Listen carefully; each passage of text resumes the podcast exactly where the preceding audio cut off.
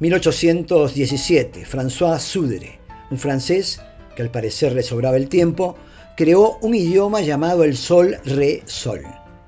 Esta manera de comunicarse se basaba en la escala musical. Por ejemplo, la nota do indicaba afirmación. Re equivalía a la conjunción copulativa i.